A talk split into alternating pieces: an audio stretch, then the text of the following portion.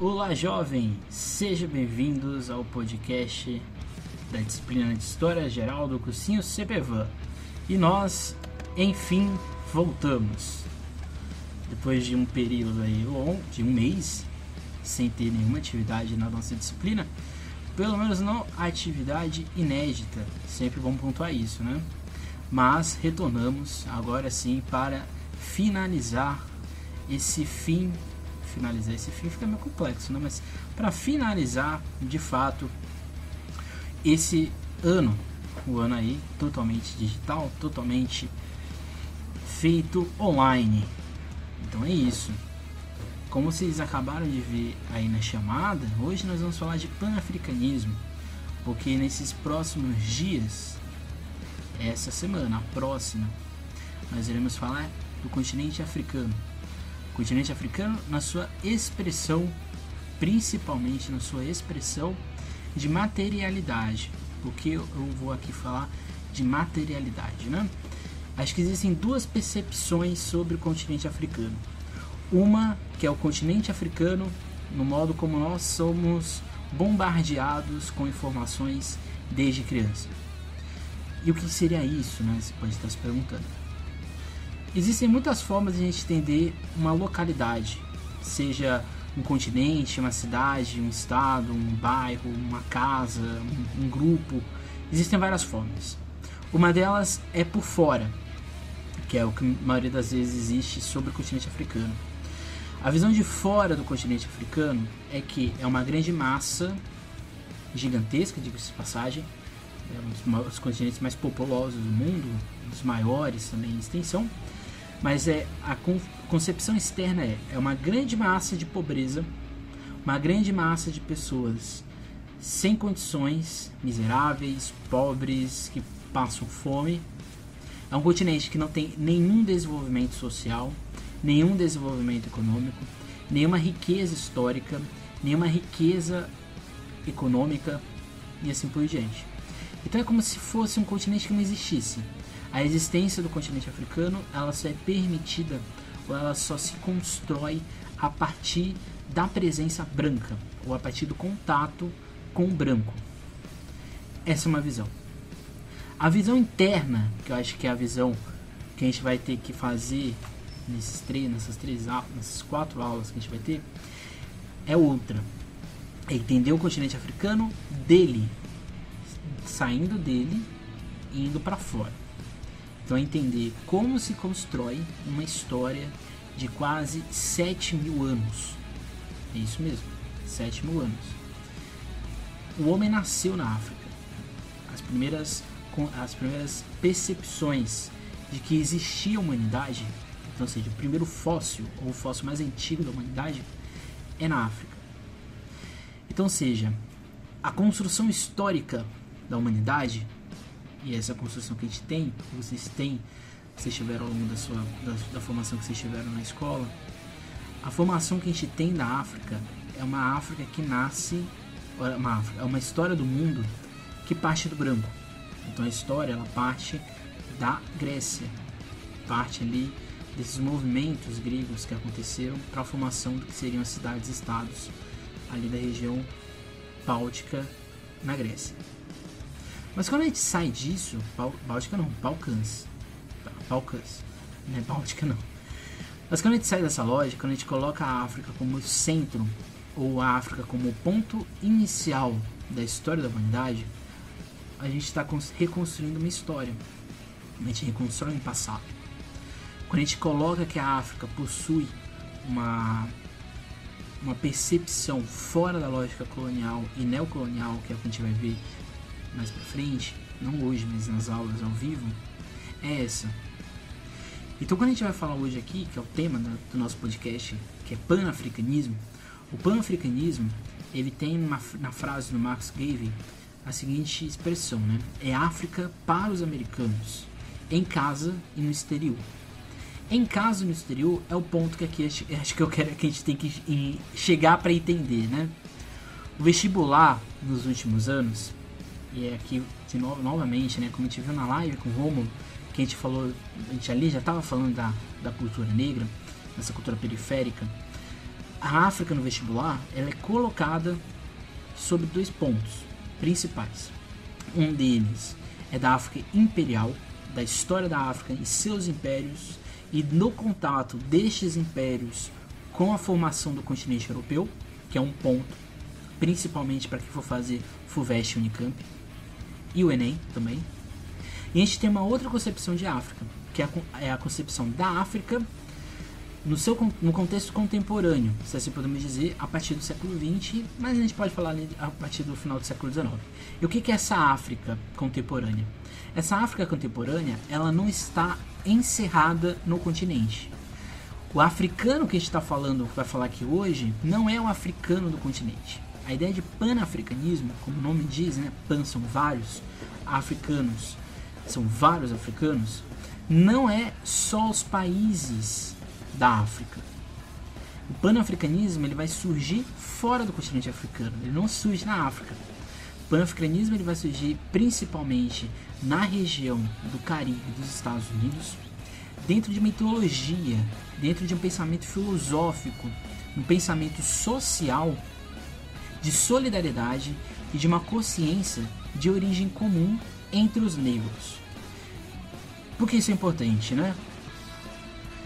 A construção da ideia de um continente ela é sempre pautada de um grupo dominante. A construção da ideia de Europa ela parte dos intelectuais iluministas ali do final do século XVIII e XIX, 17, 18 e 19, mas principalmente na ideia de nação, na ideia da construção de uma memória coletiva. A gente nunca chega e fala é, de um pan-europeu, até porque já existe, que é a União Europeia, né? Mas a lógica a formação de uma Europa, ela está sempre pautada, ela está sempre construída numa concepção de hegemonia.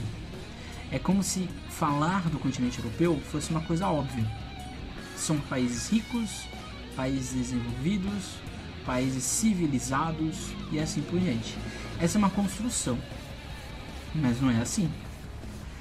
Quando a gente vai construindo outros continentes, como por exemplo o continente americano, a gente tem um hábito de separar ele em dois. A gente tem um continente americano que é a América do Norte, que a gente fala que é Estados Unidos e Canadá, mas na verdade engloba o México também. A gente divide inclusive a nossa localidade, que a gente fala que existe a América do Sul, a América Central, o Caribe, e a gente fala que existe a América Latina. Essa construção é nada mais nada menos do que uma construção dessa elite, desses intelectuais que pautam pautas. Essa seria a, a verdadeira expressão. Quando você pauta que existem dentro né, de aglomerados sociais diversos grupos, esses grupos eles estão definidos em certas qualidades e defeitos, a gente está pautando isso a partir de uma que? Comparação. E essa comparação sempre parte do continente europeu. O panafricanismo quer, ele quer romper isso. Então o panafricanismo é uma construção imaginada.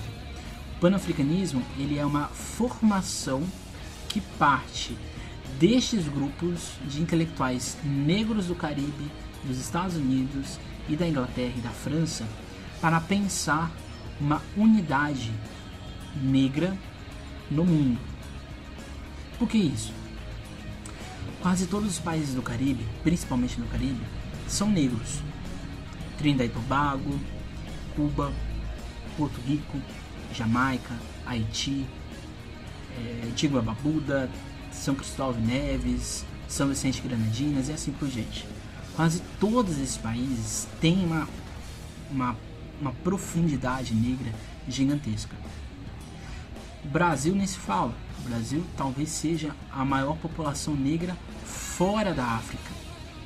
A gente tem os Estados Unidos, que tem uma população ali em torno de 30% de população negra nativa. A gente tem Colômbia, Equador, Venezuela, Suriname, Guiana Francesa, Guiana. A gente vai ter, por exemplo, parte do Panamá.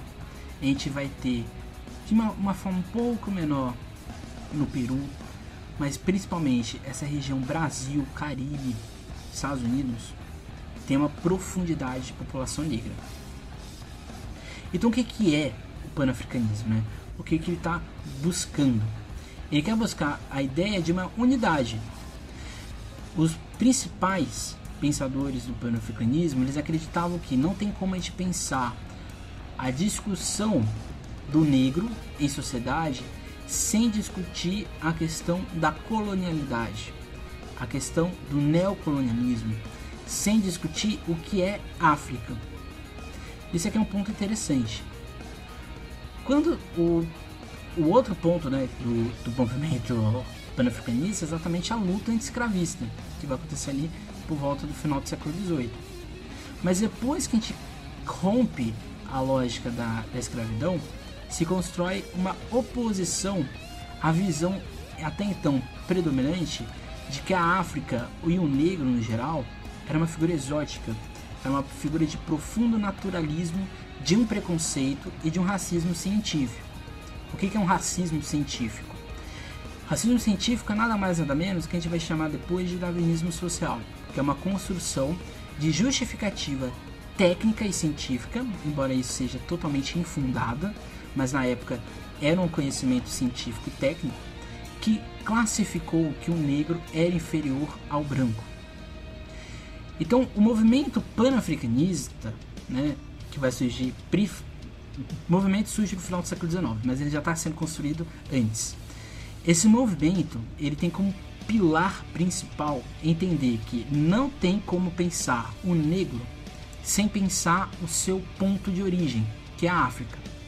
Então por isso que o movimento negro, por isso que quando a gente fala de África, da, da cultura negra em si, a gente fala muito de ancestralidade.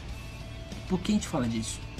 Porque não tem como a gente romper essa linha cronológica de um racismo, preconceito hoje, sem pensar que isso está atrelado à escravidão. E se está atrelado à escravidão, está atrelada diretamente com a invasão e a descaracterização do continente africano. Então, ou seja, o movimento panafricanista ele tenta a toda forma e a todo custo impor uma lógica, um movimento né, filosófico, eu diria, de que a, isso só pode ser rompido numa unidade negra mundial. Não é uma unidade negra na África, não é uma unidade negra fora da África, é uma unidade negra mundial. Por isso que o movimento negro, não só no Brasil, mas no redor do mundo, ele sempre se pauta em alguns pontos. Um deles é exatamente o estético, a afirmação estética do corpo, da cor, do cabelo, do modo de se expressar. Isso é fundamental, porque é um elo de identificação. Um ponto é exatamente o cultural. É a afirmação cultural de ancestralidade, de oralidade do passado, do presente e para o futuro.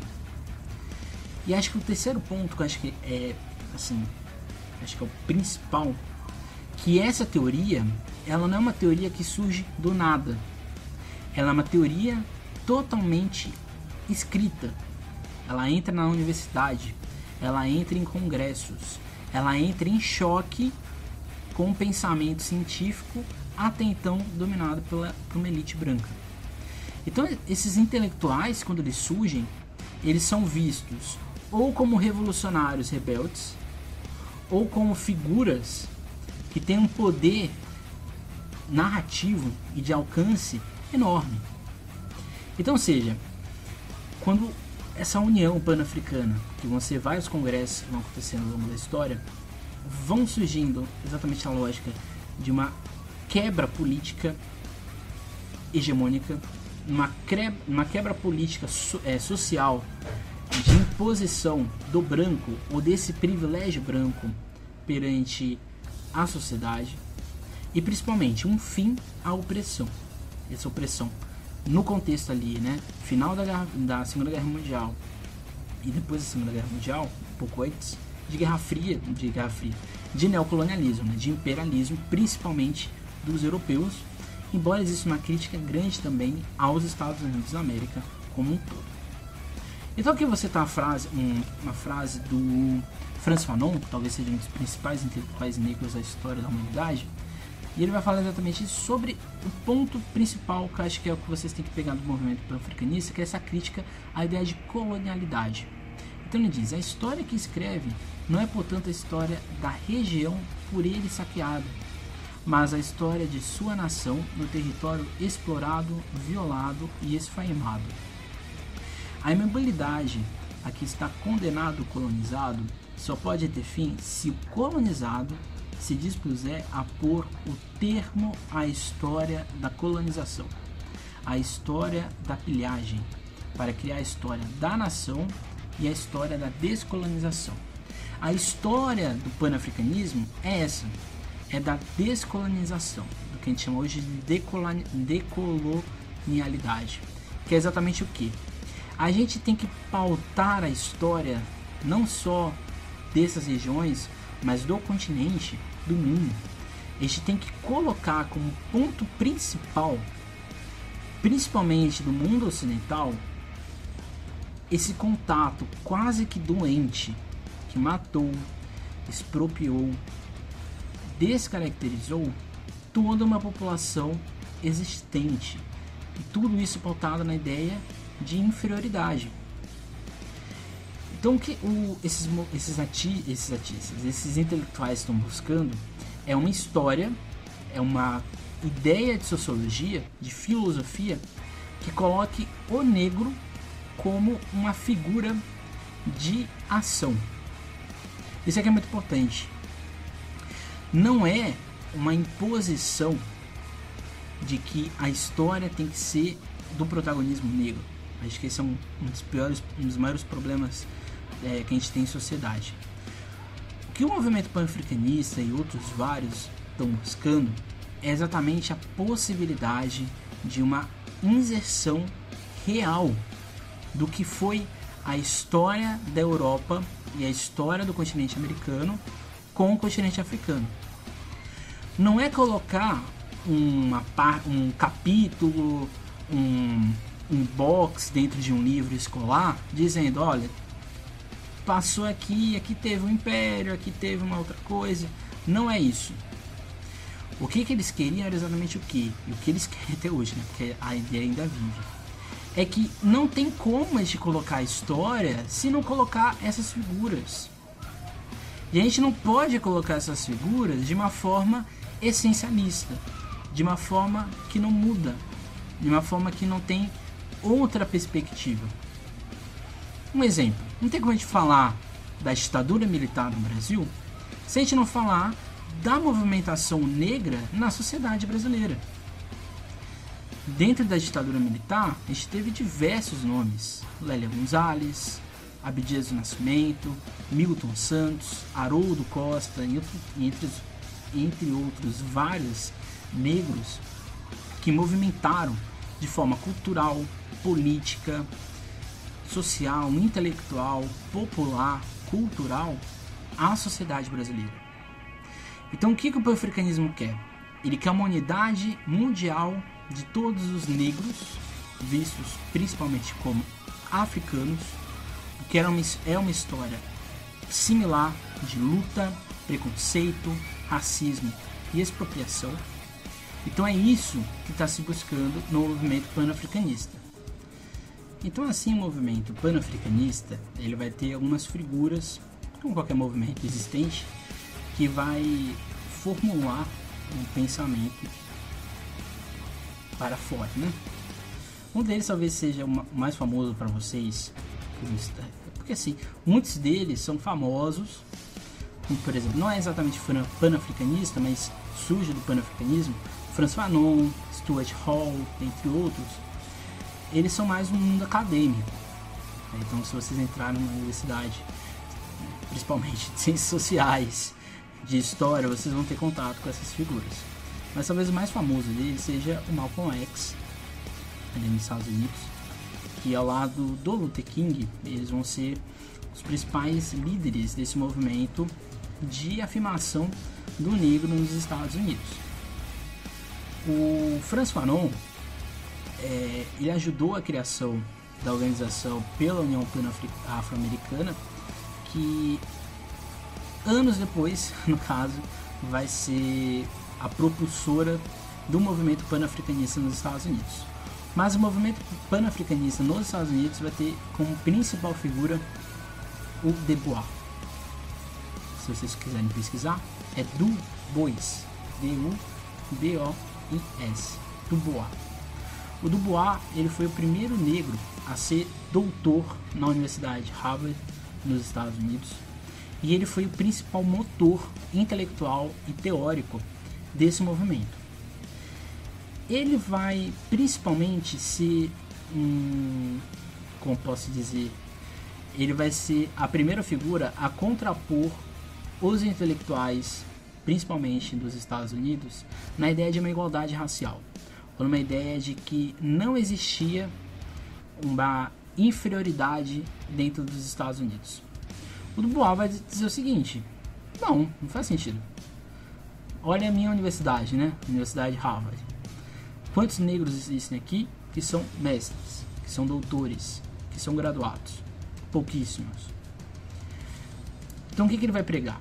Ele vai pregar que essa ideia de que existe uma igualdade racial, uma democracia racial que a gente vai chamar aqui no Brasil, é infundada no fascintismo. Então ele vai pegar a todo custo a ideia de que tem que ter uma integração do negro em sociedade de forma real, não de forma subjetiva ou vamos assim aleatória que era posta até então.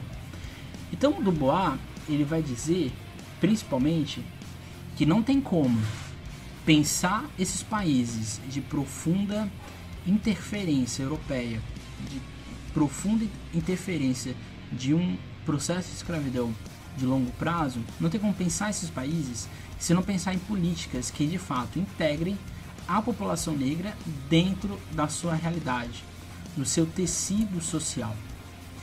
Então isso aqui é muito importante porque acho que o movimento negro, mas o movimento panafricanista aqui, esse movimento que o Dubois vai fazer ali é, a partir ali dos anos 20, no século 20, final do século 19, era exatamente a percepção de que a ideia de uma democracia racial, ela é possível. E acho que é esse o objetivo que a gente tem que buscar. Só que para ela de fato existir, a gente tem que criar mecanismos e possibilidades para que isso de fato aconteça. Então, assim, em 1909, ele vai fundar a NAACP, ou Associação Nacional para o Progresso das Pessoas de Cor, para dar exatamente suporte jurídico aos negros em processos em que acabavam eles sendo acusados, presos e assim por diante. O Dubois vai ser principalmente esse motor teórico, assim como o Henry Sylvester Williams de Trinidad e Tobago. O o Williams, acho que é mais fácil chamar ele de Williams, ele, assim como muitos dos negros intelectuais do Caribe, Trinidad e Tobago fica no Caribe, assim como Max Gaver da Jamaica, eles nascem na região ali do Caribe, mas eles vão estudar fora, principalmente na Europa. O Williams, ele vai estudar na Inglaterra. Lá na Inglaterra, ele é formado nos Estados Unidos, no caso, mas ele vai fazer a sua vida na Inglaterra. Na Inglaterra, ele vai criar a Associação Africana, que tinha como principal objetivo combater o racismo na Inglaterra, mas também fora dela, mas principalmente na Inglaterra, e pensar uma forma crítica e que atinja a ideia do imperialismo, do neocolonialismo, principalmente britânico, dentro do continente africano. O Williams ele também vai se tornar o primeiro negro a advogar em uma colônia do Cabo, na atual África do Sul. E durante quase 20 anos, é, ele, já se, ele já organizava diversos congressos panafricanistas, cujo debate era exatamente a, é, a discussão do negro em sociedade. Um dos mais famosos talvez seja Marcus Garvey, ele é da Jamaica e ele é talvez, do meu ponto de vista pessoal, ele é o principal pensador panafricanista porque ele de fato vai pensar o panafricanismo como uma, uma perspectiva. E o Gaver, ele vai pensar exatamente a ideia de um fundamentalismo africano, ou uma ideia de que os descendentes da diáspora negra, filhos e netos de antigos escravizados, deveria se unir, não importando onde, viesse, onde vivessem, para acabar com o colonialismo europeu. Suas ideias vão influenciar o movimento negro no mundo inteiro, no Brasil principalmente, e nos Estados Unidos. O movimento Black Power, que a gente conhece de muito, muita, muita proeminência, surge do pensamento do Garvey. Embora, e aqui porque o, movimento do Garvey, o Garvey vai influenciar o Malcolm X.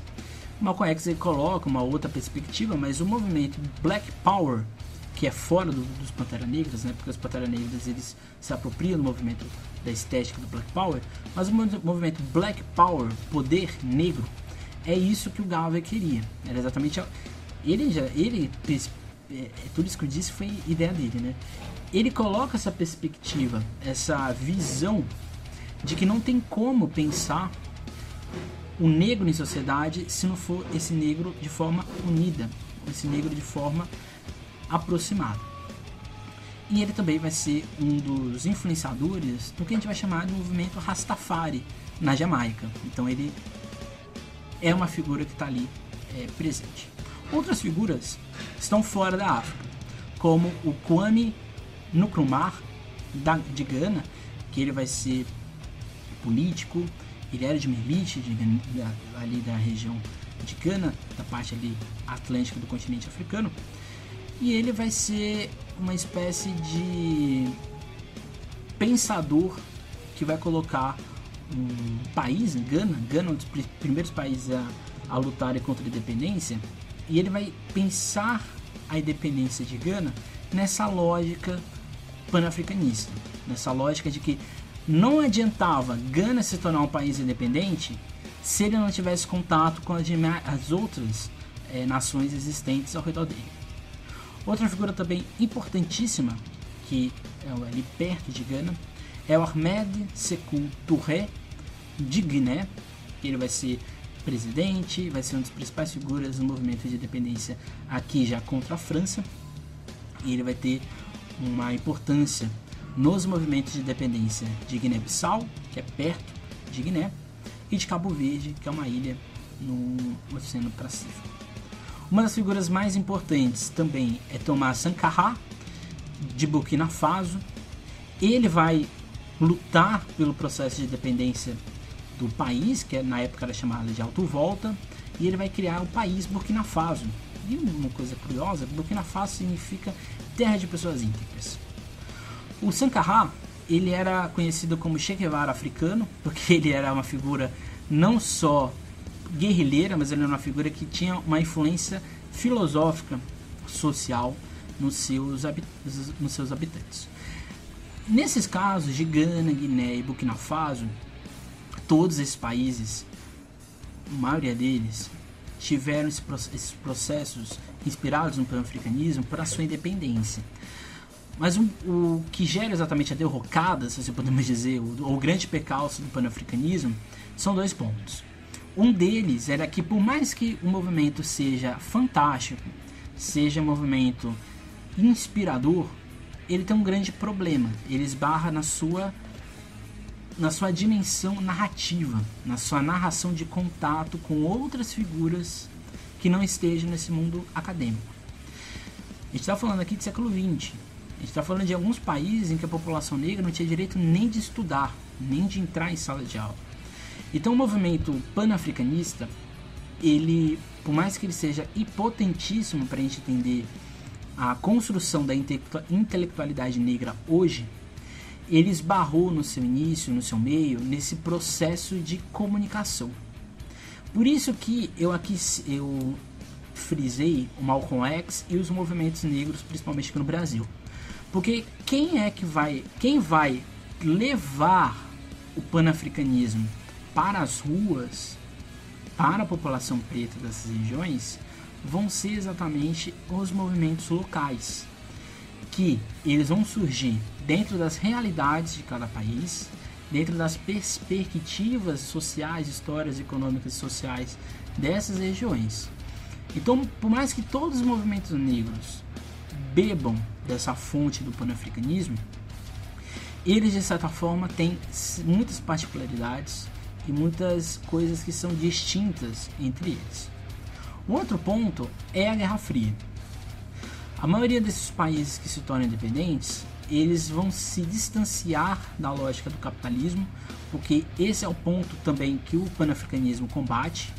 A lógica de capitalismo, esse capitalismo agressivo, cruel, que coloca o negro ou o continente africano apenas como um espaço de matéria-prima e de exploração, o movimento panafricanista ele vai se distanciar da lógica liberal. Então ele vai se aproximar também, no caso da União Soviética. E, e essa União Soviética que vai se aproximar do movimento panafricanista e desses países independentes na África, principalmente, não tinha também nenhum, nenhum interesse de sociabilidade, nenhum interesse de formação dessa sociedade. Então a gente vai viver variadas ditaduras. E todos esses líderes que eu disse aqui, né? O Sankara de Burkina Faso, o Touré de Guiné e o Nkrumah de Gana, todos eles vão ser depostos, todos eles vão passar por golpes políticos em que uma elite colonial negra existente vai exatamente tent, vai tentar não, vai impor uma lógica, um pensamento totalmente é, excludente da sociedade. A gente vai ter isso na, no Zimbábue, na Namíbia, a gente vai ter isso, de certa forma, em Ruanda e outros vários países no continente africano, inclusive em Burkina Faso, que eu acabei de citar aqui. Mas o que fica aqui, né, para as nossas próximas aulas? O panafricanismo ele é essencial. Ele é essencial. Talvez vocês não tiveram a oportunidade de ter é, na escola, mas é, é importante a gente entender que no século XX, no final do século XIX, uma enorme, uma quantidade significativa de negros intelectuais, donos de um capital cultural grande, estavam debatendo o colonialismo. Esses negros estavam lutando de certa forma com palavras, com os instrumentos da, da diplomacia branca, da imposição política e de poder branca. Eles pegaram essas armas e eles colocaram essa elite, essa intelectualidade branca na parede. Não é à toa que a partir dos anos 70, 80, 90 e hoje, os negros passam a serem figuras protagonistas, claramente aqui não um grande número, mas eles passam a ser protagonistas dentro da sociedade e principalmente nos ambientes universitários, principalmente nesse ambiente intelectual. E várias figuras são herdeiras desse movimento. Então esse foi o nosso podcast de hoje. As nossas aulas, a partir de então, as nossas aulas no Nietzsche, elas vão ser um pouco mais teóricas, porque elas não estão voltadas para o vestibular.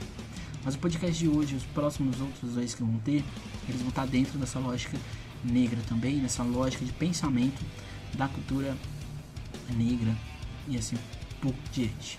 Então é isso, gente. Até mais, até amanhã, que a gente vai falar de África Imperial. E é isso. Nunca esqueçam, nunca deixem de estudar.